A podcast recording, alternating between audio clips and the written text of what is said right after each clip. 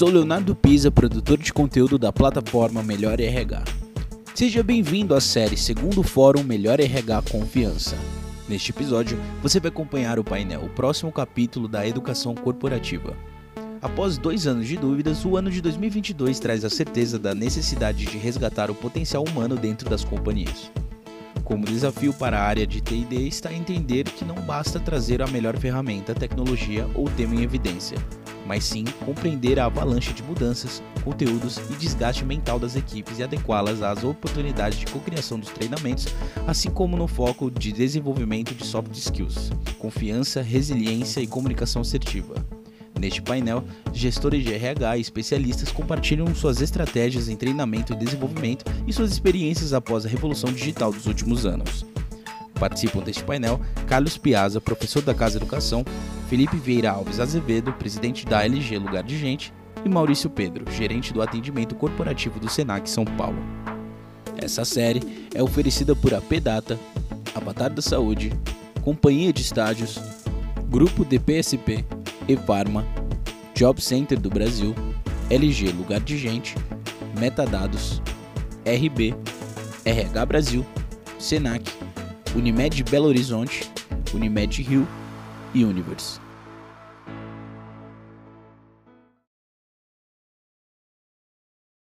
É, combinamos aqui, nós três, né, de, de eu dou início aí, mas aqui vai ser um, um bate-papo, acho que a gente tem gente aí muito bem preparada, é, mas vou dar início aí. Então, boa tarde oficialmente para todo mundo. Meu nome é Maurício Pedro, né? Sou aqui do Senac de São Paulo. É, sou de uma área que a gente chama de atendimento corporativo, que é uma área responsável aí pela é, relação com empresas públicas, privadas. Né? A gente trabalha aí com soluções educacionais, presencial, EAD, e é isso, né? Eu estou aqui com, com, os nossos amigos aqui, o Felipe Azevedo, da LG Lugar de Gente, que tem um slogan, um slogan aí, Lugar de Gente, eu acho fantástico, né? É, depois a gente vai, cada um se apresenta um pouquinho também. Também estou aqui com Carlos Piazza, um futurista, né? É, que vai nos dar uma perspectiva aí do, do, um horizonte é, da Casa Educação. E quer falar um pouquinho, Felipe, só se apresentar, depois o Carlos se apresenta, aí eu acho que eu vou começar, que gostaria de começar com uma pergunta para o Carlos, se vocês, se vocês permitirem. Perfeito, Maurício, obrigado, prazer estar contigo e o Carlos aqui. Então, meu nome é Felipe Azevedo, sou presidente da LG Lugar de Gente, e o Maurício ressaltou bem, né? Somos um provedor de tecnologia para a área de gestão de pessoas, uma empresa ao mesmo tempo inovadora, é ao mesmo tempo tradicional, né? Estamos completando 37 anos de história e temos aí nossas soluções sendo atendidas a mais de 2 milhões de profissionais aqui no Brasil. Então, muito bom estar nesse painel aqui para falar desse tema tão importante que é, é educação corporativa. Então, ótimo painel a todos, estou à disposição. E aí, Felipe, eu queria escutar um pouquinho, assim, quando a gente pensa, já que a gente está falando de tecnologia, né? Como é que você entende essa questão da evolução do ambiente corporativo, a questão da utilização dos games, realidade virtual, inteligência artificial, né? Eu acho que a gente agora tem o multiverso também, tudo isso me assusta um pouco. Eu falo, bom, mas aí estamos com o cara certo aí para bater um papo com a gente. Muito interessante aí a pergunta. É, Maurício, é, eu, na verdade, atuo em tecnologia educacional há mais de 20 anos. Né? E lá atrás a gente vivia com as restrições, né? a restrição do link de internet de escada, a restrição do, do hardware do computador que ia acessar, quem diria é, smartphones. Né?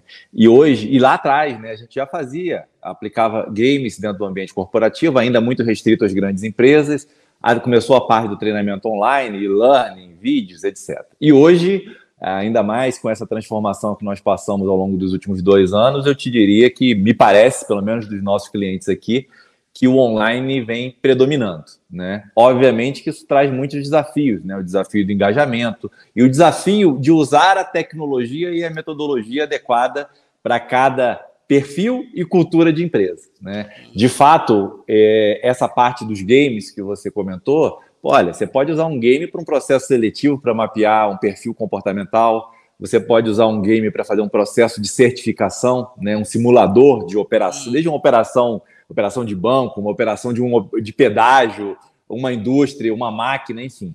Então, hoje, os games, com a tecnologia que nós temos, ainda não é a tecnologia do entretenimento, né? aqueles games que você leva dois anos para desenvolver, a dinâmica na empresa ela é mais rápida, as necessidades, mas você tem hoje ferramentas fantásticas que permitem não só é, dar uma interação melhor para o colaborador, gerar engajamento e prática, como também coletar informações.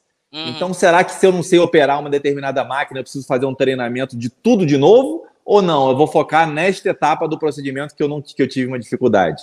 E isso significa nada mais, nada menos do que otimizar tempo. E otimizar uhum. tempo é gerar produtividade para a empresa e, obviamente, manter essas pessoas motivadas. Então, é, pode falar.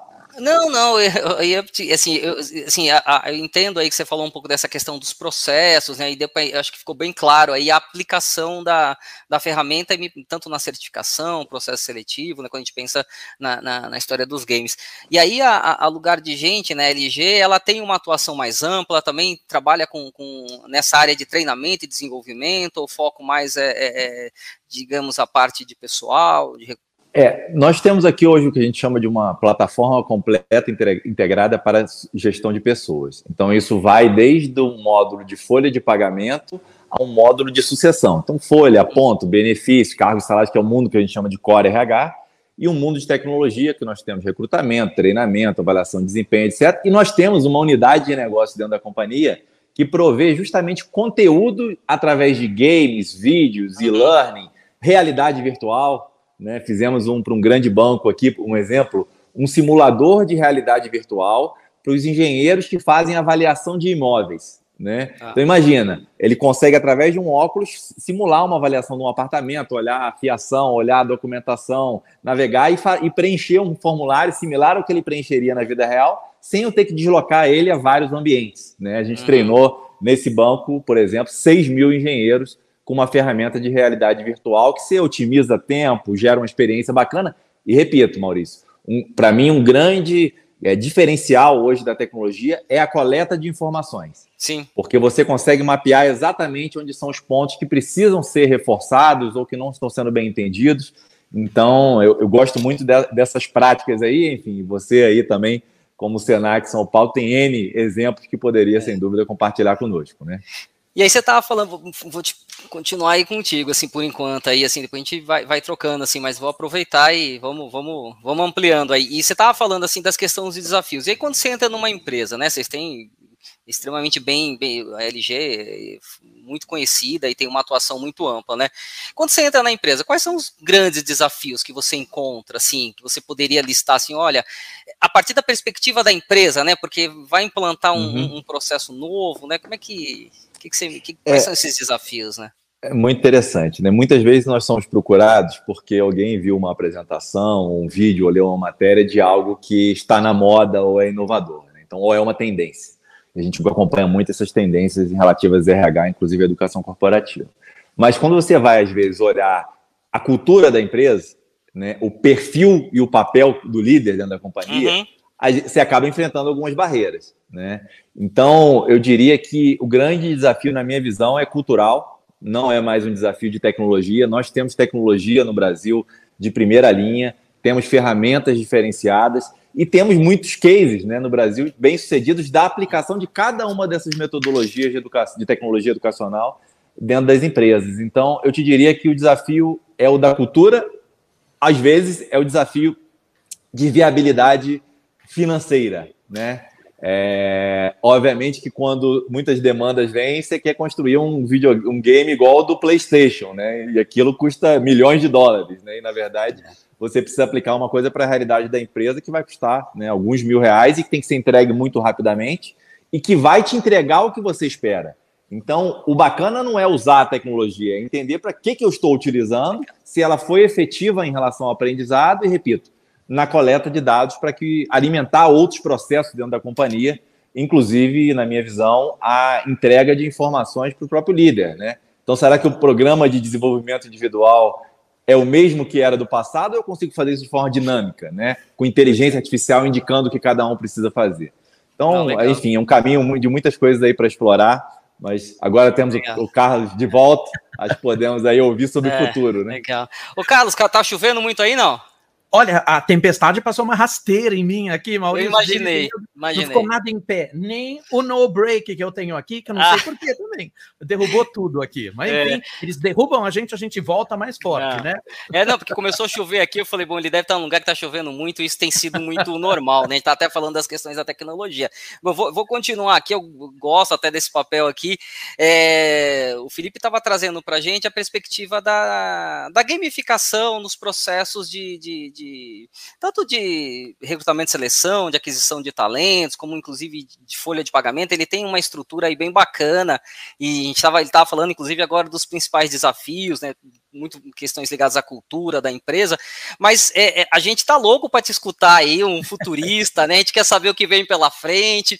Então, eu sei que tem uma série de temas aqui que você colocou quando a gente pensa aí, lógico, falando da, né, da, da, desse, da educação corporativa, mas eu acho que você tem uma, um, uma, uma visão aí mais filosófica da coisa, você tem um, um, um jeito de filósofo, né? Quando eu falo, o Carlos é filósofo, né? Tem que saber barba, né? Acho que vai. Então, se você quiser, putz, assim, fala um pouco para nós aí dessa, dessas temáticas que você trouxe, né? Do darwinismo digital, futuro uhum. estratégico, desmonte das lógicas da segunda revolução industrial, que é um tema bem interessante interessante, eu gosto bastante. Tem muito a ver com, com educação, tem muito a ver com aprendizagem, né? O jeito como a gente faz a educação, não sei se está tão diferente ainda, mas vou deixar contigo e queremos te escutar aí. Claro, Maurício, muito obrigado, viu? Eu estava dando então boas-vindas né, ao, ao Felipe também, a você, né, Maurício, a todas e a todos também. É um prazer vir aqui atormentar todo mundo, que nem o brinco traz o Rivotril, depois a gente manda o Rivotril litrão para todo mundo, né? Até lá, o que, que a gente tem falando, falado, né? É muito menos a tecnologia, porque tecnologia é meio, ela nunca foi um fim em si. Tecnologia, então, ela propicia caminhos que nos jogam para frente. E as pessoas sempre pensam, quando a gente fala de inovação, sabe, Maurício? Elas sempre pensam que é alguma coisa que vem do futuro. Elas nunca pararam para pensar que a maior inovação que o homem já fez foi, o, o, sabe, a extensão do dia você sabe que isso foi uma, a primeira revolução disruptiva que a gente teve ainda na pré-história, porque o fogo ajudou a gente a, a, a, prorrogar o dia. A gente acaba não, não pensando que inovação está descrito no DNA humano, então não é algo que a gente praticamente aprende, a gente desenvolve. Então, tecnologia é meio, tecnologia nunca foi uma finalidade em si. É como essa discussão sem fim que a gente tem agora do metaverso, né?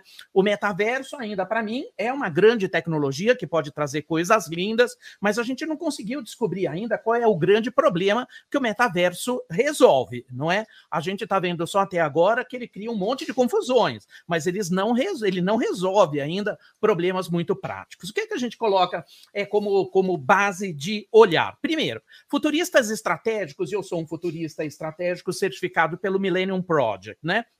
Olho todas as questões de impacto planetário. Né? Educação de base é uma delas, educação é continuada é outra, a forma com que a gente olha também as contribuições que as empresas dão.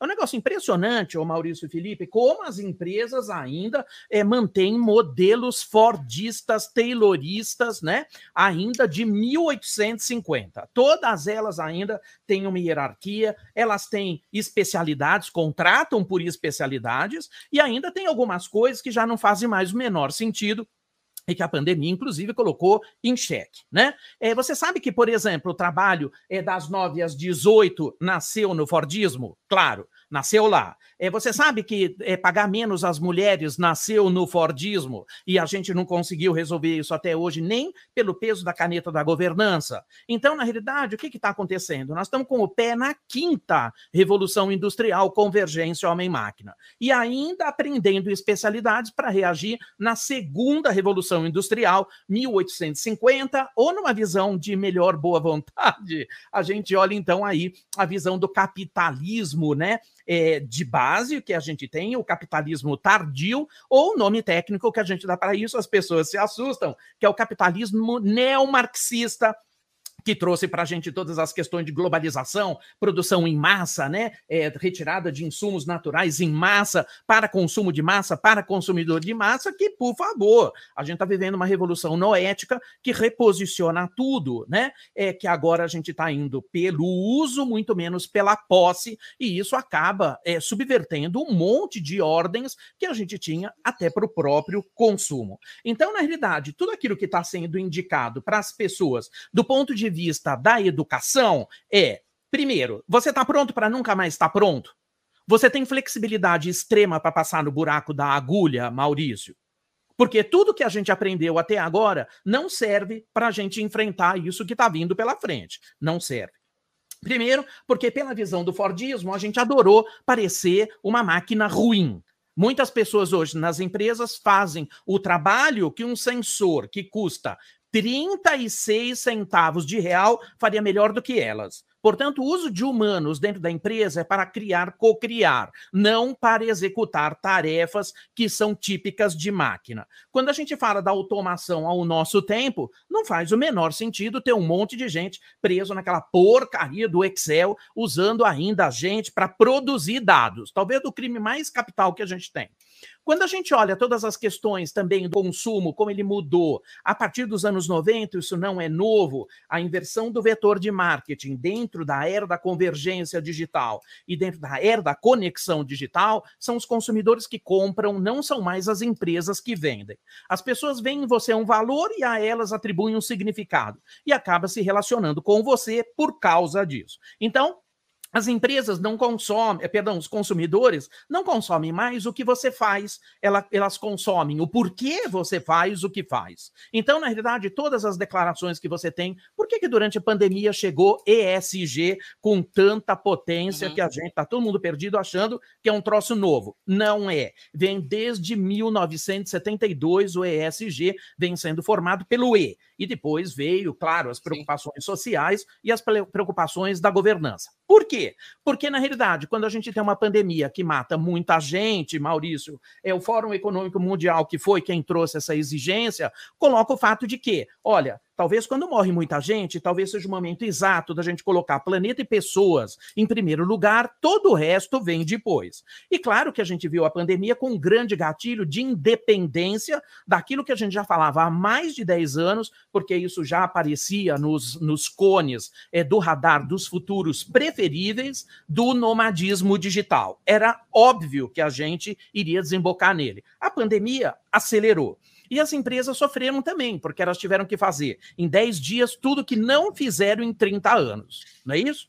Então, hoje, quando você tem necessidade de formar um né, é, polímata, um nexialista, um darwinista digital e um futurista estratégico, está todo mundo ensinando coisas ainda para manter as empresas como elas eram na segunda revolução industrial. Lembrando que a gente já fala da sétima. Nós estamos na quinta, a gente fala da sétima. É. O Carlos, até medo de te interromper, viu? Você vai trazendo tanta coisa aí que dá medo, não dá, Felipe, assim, de falar que hora que a gente entra, né, assim. Mas eu, eu tenho eu, eu tenho alguns entendimentos, né, lógico que a minha formação é, é em administração, né, assim, mas trabalho em empresa há muitos anos, né, assim, já tem uma experiência longa aí, de mais de 30 anos já trabalhando em empresas, é, que vai te dando uma perspectiva de como as coisas funcionam. Né? Então, algumas coisas eu concordo muito, assim, eu acho que, inclusive, eu, a gente, todos pelo menos eu e você, nós somos de, de, casas de educação, né? O Felipe também é casa de gente, mas entende muito de educação, trabalha com, com, com recursos humanos. E, e, assim, eu também percebo dessa forma. Eu acho que uma grande revolução que nós poderíamos ter no mundo era a revolução educacional, porque de verdade a gente reproduz ainda o modelo é, é, é, industrial, se a gente pode falar assim, né? Como você falou do Fordismo aí, e, é um grande marco aí na indústria, né? E eu também tenho essa perspectiva que, de alguma forma, a, a gente ainda não conseguiu sair desse modelo, né? Por mais que eu tente. Então, esse realmente a gente ainda percebe que é um desafio. Isso não quer dizer, né, que a gente não faça boas coisas, não faça boas coisas dentro do contexto. Ah, acho que faz, acho que o Senac faz, dentro do que ainda nós temos, tanto de vista de quando a gente pensa tanto presencialmente como como sala de aula, é, a gente tenta sair desse modelo, né? Mas me chama a atenção na sua fala aí também, é, é, é e aí eu bom, Felipe, você fica à vontade também, viu? Mas é, depois eu quero até que você explique um pouco. O, o, Carlos fala assim, ele falou de nexialismo, tá? darwinismo digital. Eu acho que é bacana até você falar um pouquinho o que, que é cada coisa aí. Mas assim, você falou uma coisa que me chama a atenção, é, que é uma provocação que sempre me ocorre, assim, pô, a gente não está mais preparado para o futuro ou para o presente, né? É, isso me chama a atenção, porque eu acho que o que a gente carrega, aí assim, uma, uma, opinião, obviamente, né? Lógico que a gente pode contextualizar isso, que eu acho que você faz bem e, e traz isso para nós, né? Mas é, eu acho que muito do que a gente carrega, muito da nossa formação, nos ajuda a navegar nesse mundo. Porque eu acho que se, realmente, se a gente nada do que a gente aprendeu serviço, a gente eu acho que a gente estaria num, num, buraco sem fim. E é isso que, de alguma forma, vai me chamando a atenção na sua fala. Mas é, é, é o que me, me, me, provoca um pouco aí. Sempre quando eu falo assim, olha, a gente não está preparado para o que está vindo. Eu entendo toda a questão tecnológica, entendo todas as, a, a, a, as competências que são requeridas, que tem hora que a gente também não se entende com elas, né? Os, você falou do ESG, né? Do, do environment. A gente fala de environment há muito tempo. Né, como a gente fala de outras coisas há muito tempo, e às vezes as coisas vão se, se, se tornando mais presente, parece que se utilizando mais, mas até que lembra do, do marketing social, do marketing ecológico, a gente já teve várias vertentes, uh, mas eu acho que tem essa perspectiva. Mas só me, me, me chamou a atenção aí a, a, a, questão, depois eu queria que você falasse um pouco sobre isso, mas também queria também, não sei se o Felipe quer comentar alguma coisa, acho que você traz algumas provocações. Eu vou falar, tô até com medo de interromper o Carlos aqui. É, foi, foi uma aula aí, né, é. Maurício? Professor Carlos aqui, não, acho que trouxe muitos temas aí, concordo, primeiro a tecnologia como meio, né, e de fato as competências que serão exigidas para o futuro não são as que estão instaladas, né, e o grande desafio é como é que a gente retroalimenta, né, o nosso conhecimento, é, seja pessoalmente ou dentro das empresas, e qual é o papel empresa e colaborador, né, porque hoje o conhecimento ele está distribuído, né? A gente consegue, possivelmente, a gente acessa muito mais um vídeo para resolver um problema no YouTube do que ler o manual ou perguntar para alguém, né? É, tá ali, né? E além de outros, diversos outros canais, são é, um exemplo muito simples. Então, eu acho que trouxe desafios e o, o Carlos, o, o, Maurício tinha me feito uma pergunta: qual é o maior desafio que eu encontro dentro das empresas, né? E eu trouxe o desafio da cultura, né? Que casa muito com isso. Bom, qual é o modelo que eu tenho hoje, eu estou disposto a mudar, estou aberto ao novo, o que, que eu preciso, né, em que velocidade eu preciso. Então, acho que esse é um contexto de, quando se fala de transformação digital, sem dúvida passa pela transformação cultural e dentro do mundo de educação a gente tem visto muitas mudanças. Mas passa a bola de novo aí, professor Carlos.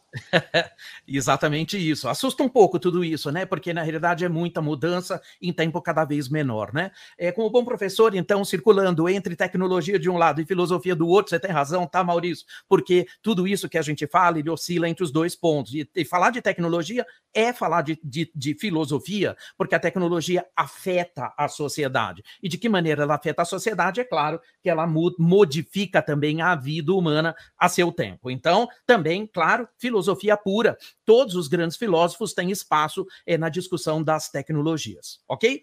Então, na realidade, quando a gente coloca o fato, né, de que, é, e eu sempre cito um autor que eu, aliás, dois ou três autores que eu gosto muito, é que o Alvin Toffler, que é o dono do Future Shock, ele chamava do choque do futuro, ele sempre falava que o choque do futuro é aquela desorientação estonteante provocada pela chegada prematura do futuro. Tá todo mundo pensando no passado, tentando sobreviver no presente. E a pergunta aqui é muito simples, tá, Felipe? Eu vou te fazer uma pergunta do mal aqui. Quantos professores de história você teve? Professores de história?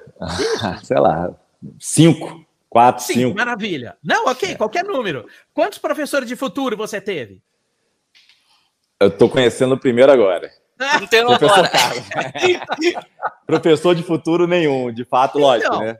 É, eu sou professor de futuro, né? É. É, entre outras mil coisas, eu também leciono futuros. É possível é, saber o que vem no futuro? Não, claro que não. O futuro não existe, tá, Felipe? Mas eu consigo entender o que, que vem de trás, o que, que é o insight, qual é o pensamento futuro, que é o foresight. E no meio desse caminho eu começo a ter insights. O que acontece é que as pessoas é, fazem insights ruins porque elas só olham para o passado e elas tentam sobreviver no presente. Então, esse é um dos pontos. O Edward Osborne Wilson é um outro super professor também, perdemos ele no ano passado, ele sempre falava um troço perturbador. Ele falava assim: temos. O grande problema, ele sempre falava isso. Lembra, a gente tem um problema na humanidade. O grande problema da humanidade é que nós temos né, emoções paleolíticas, empresas medievais e tecnologias divinas. Como é que a gente equilibra tudo isso? Porque quando a gente também submete as pessoas a pensar futuro, aparece um troço que o Bauman chama de retrotopia. Retrotopia é a saudade do futuro que não chega, tá, Felipe? Então, na realidade, porque o, o passado é muito sedutor, as pessoas não querem abrir mão do passado em prol de ir a um desconhecido futuro. Isso automaticamente é conhecimento. E as pessoas pensam que isso é só uma vontade ou né, uma forma de inspiração. Não é. Então, na realidade, ser um polímata é base para isso. Aliás, tem até um livro aqui que eu estou vendo ele aqui na minha janelinha, né? O polímata. O que, que é isso? A polimatia, ela destrava a criatividade humana. Óbvio que eu tenho que enxergar que toda a cadeia de impactos não está na sua especialidade está em todas. E eu, e eu não, não posso pensar que eu tenho impacto em todas as especialidades se eu não crio uma relação de nexo entre elas, porque senão eu não consigo montar mapa nenhum. Então eu tenho. Estão ouvindo, né? Daqui a pouco eu vou sofrer rasteira de novo aqui.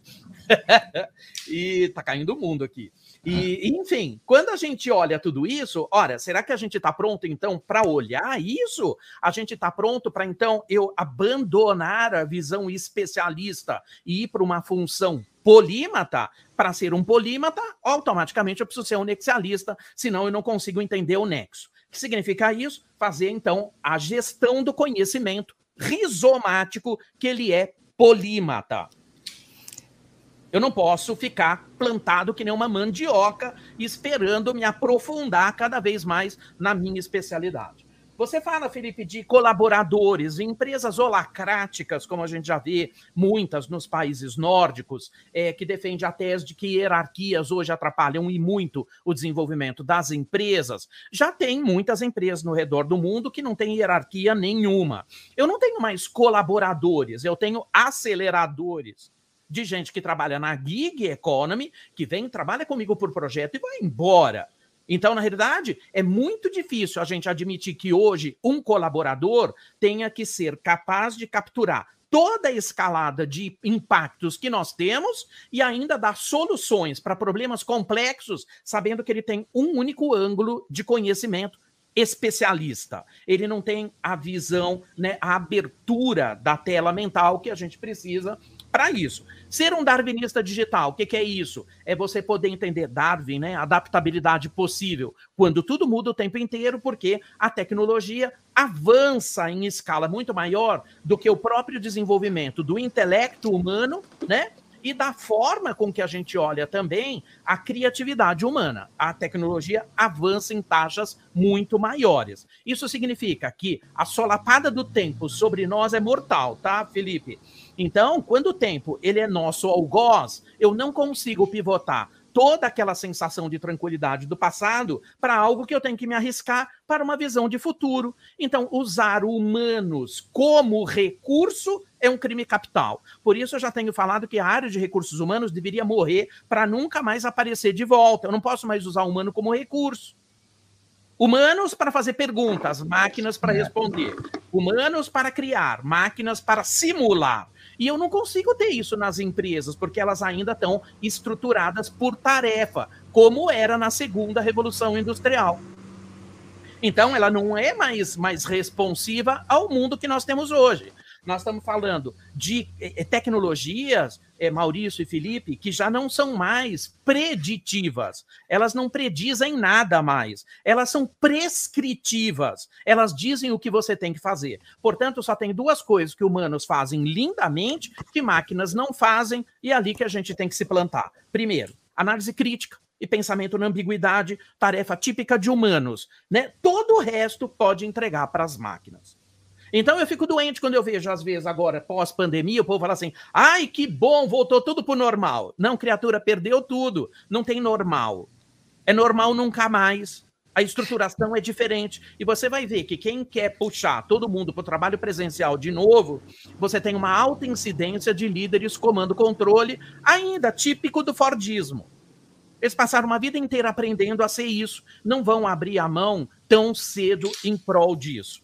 Então, quando a gente começa a ter uma revolução que acontece do lado de fora, as pessoas proclamando independência, Felipe, não querendo mais trabalhar com as estruturas, porque o regime ainda é presencial, é porque o mundo mudou e o, chegou, e o futuro chegou. Então, na verdade, a gente está preparado para isso?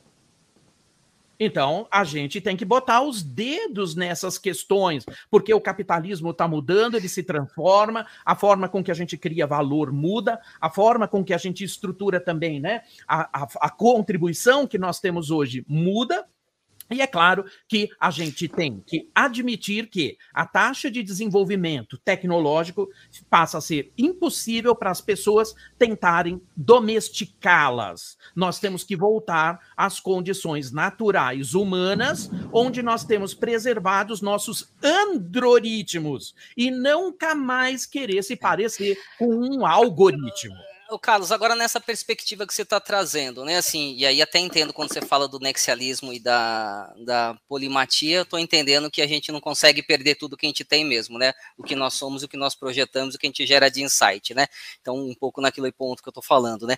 Mas considerando, inclusive, questões sociais, filosóficas, né? É, acho que um momento muito mais sociais, né? quando você fala do capitalismo, da questão da tecnologia, a tecnologia já é um, um uma um, aspecto, uma ferramenta, um ponto que sempre trouxe controvérsias na sua aplicação né? Assim, é, olha, ela foi feita para liberar as pessoas do trabalho. A gente viu que isso nunca aconteceu na história da humanidade, né? É, e aí, e, e pegando todos esses pontos que você está trazendo, né, que eu acho super bacana, eu acho que dá pano para manga mesmo, né? É, que precisa de uma disrupção mesmo, né? Não é uma e não é uma coisa tão simples, né? Que envolve inclusive, inclusive é, poderes, né? Porque assim, o poder também ele é arcaico, o poder também ele é conservador, o poder também ele, ele, ele, ele reproduz um hábito. E tudo isso está envolto, a gente está com, inclusive, com guerra, né? Que é uma coisa que a gente, putz, estamos livres de guerra, guerra, guerra é, de gente bombardeando o outro. Embora tivesse um monte de outras, a gente fingia que não existia também, né? Tem uma outra discussão aí. Mas nessa perspectiva, né? Assim, é, é, você tem uma visão assim, olha, quando as coisas se encaixam melhor, ou isso não é tão, tão, tão nítido assim? Quando é que a gente consegue dar esse pulo, né? Assim, a hora que realmente a tecnologia vai nos favorecer, a hora que a tecnologia vai mudar a forma é, é, de como as pessoas é, atuam inclusive, nem sei se empresas, né? Aí vai depender de uma série de outras coisas, né? Queria te escutar nesse sentido também, Felipe. Não sei se você tem algum comentário. Aproveita que a gente conseguiu dar uma pausa aqui no professor. é, são, são muitos insights aí, de fato. Não, é, é, Maurício, acho que é interessante, mas veja, a aplicação de tecnologia dentro das empresas ela não chegou no nível que o professor Carlos trouxe, né? Sim, de sim. substituir todas as tarefas, mas eu te diria que muitos processos dentro das companhias foram absolutamente automatizados. Vou pegar um exemplo básico aqui dentro da área de gente, não de RH, né, professor?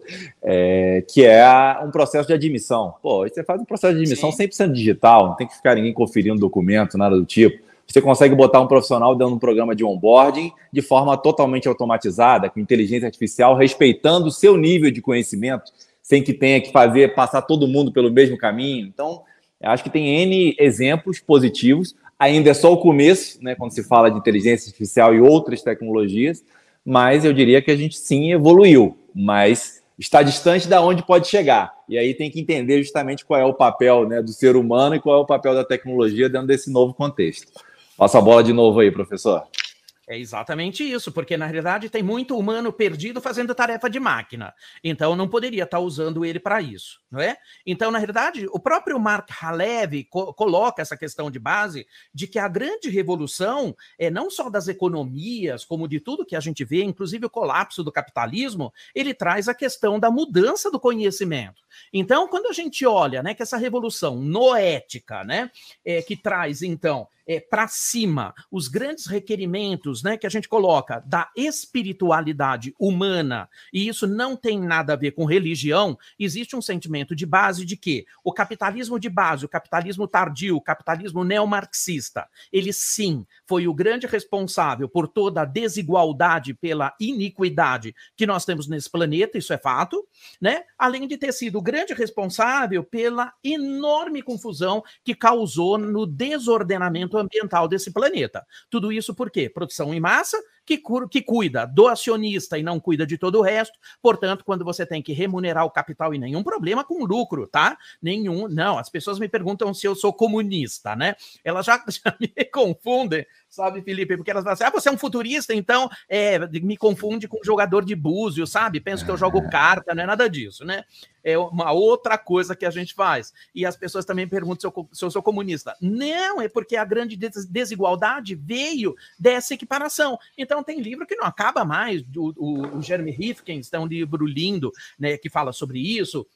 O próprio capitalismo tardio coloca com relação a isso, né, a maior produção possível que você tem para remunerar o teu acionista. Então, quando eu coloco aqui as questões de base para responder ao deslocamento do próprio capitalismo, hoje a gente está vendo, né, uma sucumbência é da posse, né, para o uso, tão simplesmente. Então, nós estamos caminhando a passos largos para uma economia do compartilhamento. O, o, Maurício falou de guerra. A gente nunca viu uma economia do compartilhamento como a gente está vendo hoje, Maurício, porque a reconstrução da Ucrânia já tem um monte de colaborativos globais trabalhando para as questões de colocar dinheiro para poder reconstruir a Ucrânia. Isso está acontecendo agora. Ao mesmo tempo que ela está sendo destruída, ela está sendo reconstruída. E isso faz parte de um grande movimento global. Portanto, a gente não tem mais aquele impacto local, a gente só tem impactos globais. Porque nós estamos no mundo conectado. Primeiro ponto.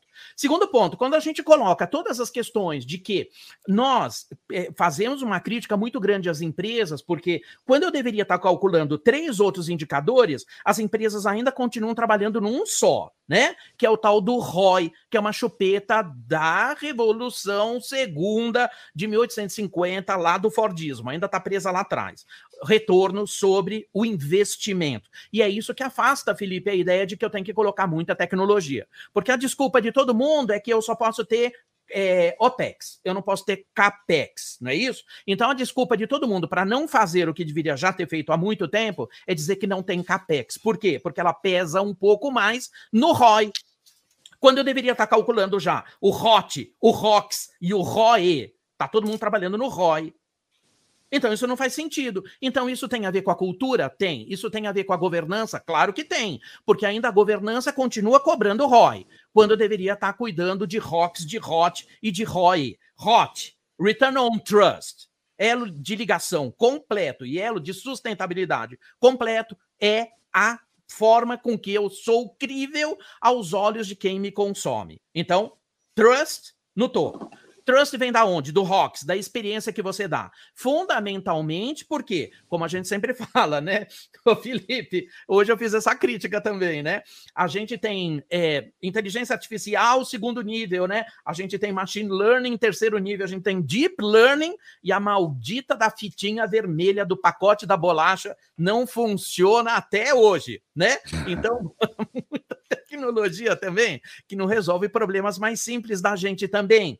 Então, na realidade, muita tecnologia também não garante que a gente tenha o caminho correto, mas a experiência que a gente tem que dar para as pessoas hoje, ela tem que estar em primeiro lugar. Confiança só vem da experiência. E outra coisa, como tudo que vem, né? É, a gente tem medo de falar sobre isso, né? Até o Maurício falou, ai, tenho medo de interromper, né? Porque o medo. Olha, se tem medo é porque você nunca viu no passado. Se você nunca viu no passado e você está no presente, é porque tem medo veio do futuro não é isso? E você não está preparado para ver futuro porque você nunca teve um professor de futuro. Então, na realidade, quando eu tenho que ter o ROE, se vem do futuro, eu tenho que me libertar é, pela da cultura, do aprendizado pelo erro. As empresas continuam punindo as pessoas pelo erro que elas cometem. Então, elas ainda estão na vibe da competição, não da colaboração.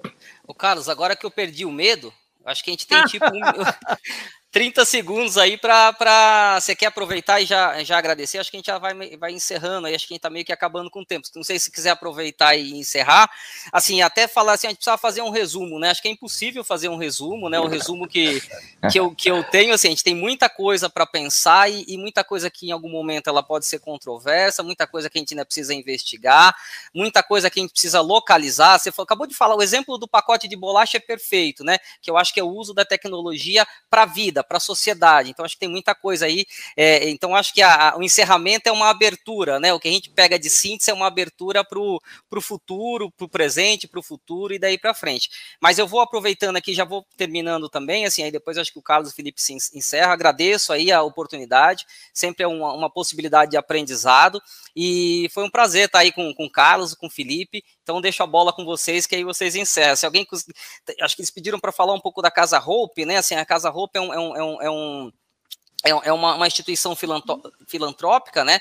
Que a, o, a melhor RH confiança aí eles, eles, eles, eles apoiam, né? Inclusive tem o, o QR Code, aí o QR Code na, na, em tela, as pessoas podem acessar. Eles estão fazendo um trabalho de doação, né? Que acho que é, a, a Casa Roupa aí trabalha com com, com crianças e adolescentes com câncer e, e transplantadas. Então, já acho que é, é, é um comercial importante, fundamental. Obrigado, Carlos. Obrigado, Felipe. Espero encontrá-los em outros momentos. Já fui numa, num evento aí de futuro aí na PUC. Eu não sei se é da onde o professor fica, mas eu achei muito bacana. Eu sei que eles encontravam de tempos em tempos.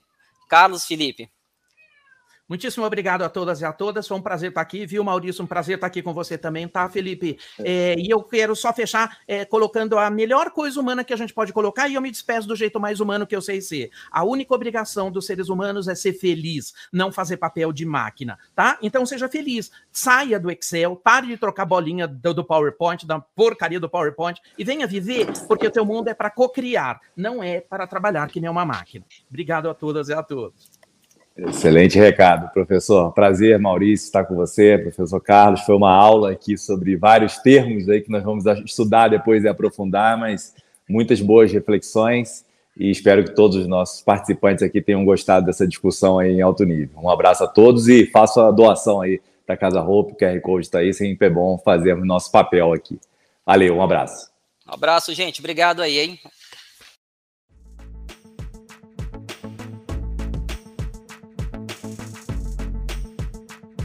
Você acompanhou mais um episódio da série Segundo Fórum Melhor RH Confiança. Confira a série completa em 11 episódios. Até a próxima.